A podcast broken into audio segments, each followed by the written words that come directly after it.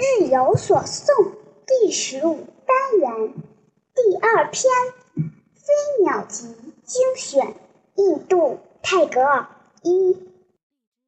他是有福的，因为他的名望并没有比他的真实更光亮。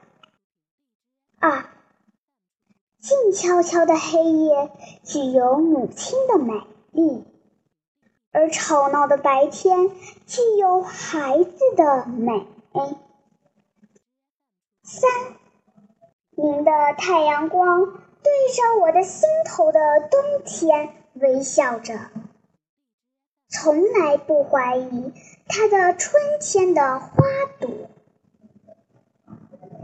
四，上帝的静默使人的思想成熟而为语言。